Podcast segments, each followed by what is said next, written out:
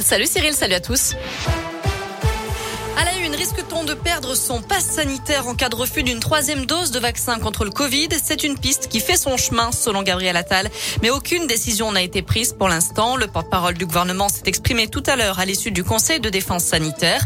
Il a insisté sur l'importance de la troisième dose de vaccin pour les publics fragiles et les personnes de plus de 65 ans. À l'heure actuelle, il y a 6 millions de personnes éligibles au rappel vaccinal, mais seuls 2,1 millions l'ont reçu. Il roule sans casque sur une roue sur la voie de tramway et grille plusieurs feux rouges. Le pilote d'un scooter qui multipliait les manœuvres dangereuses hier matin à Clermont a percuté un policier en VTT qui tentait de l'arrêter. L'individu âgé de 22 ans a finalement été interpellé, placé en garde à vue. D'après la montagne, il roulait sous l'emprise d'amphétamine. Il devrait être présenté à un juge aujourd'hui et comparaître dans d'ici la fin de la semaine. Quant au fonctionnaire de police touché au coude, il a porté plainte. Toujours à la page des faits divers, un motard grièvement blessé dans un accident ce matin à Rouen. Violente collision avec une voiture sur la D482 rue de Charlieu.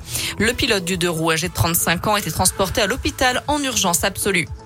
Un problème auquel les habitants ne s'attendaient pas, les nouvelles cartes d'identité sont trop petites pour certaines communes de la région.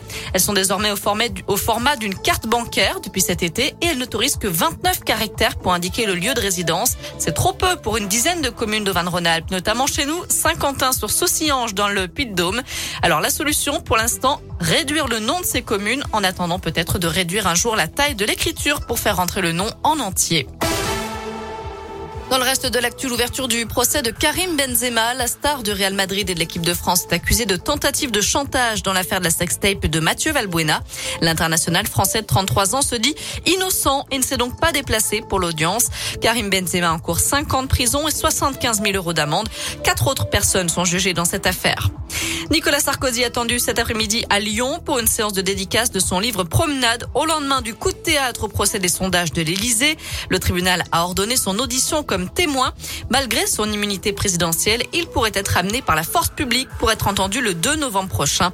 En attendant, il donne donc rendez-vous au public à 14h30 cet après-midi à la librairie de Citre à Bellecour à Lyon. Un mot de foot, il y a de la Ligue des Champions au programme ce soir. Lille reçoit le FC Séville à 21h avant la Ligue Europa. Lyon en déplacement à Prague demain soir. Et puis du basket aussi à suivre avec l'Eurocoupe. La Gielbourg reçoit Venise à 20h ce soir. Match à suivre en direct sur notre web radio. Voilà pour l'essentiel de l'actu. Côté météo pour cet après-midi, malheureusement, les nouvelles sont pas très très bonnes. Hein.